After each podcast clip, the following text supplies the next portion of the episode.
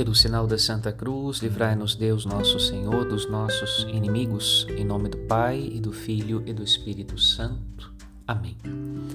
O mundo é o lugar dos lobos, e são muitos os lobos.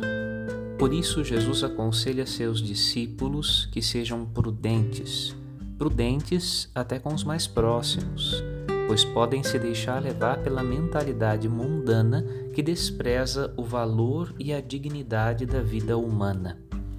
Aprendemos isso com a história de José do Egito. Seus irmãos, mesmo fazendo parte da família de um homem piedoso, Jacó, se deixam levar pela inveja e pela cobiça.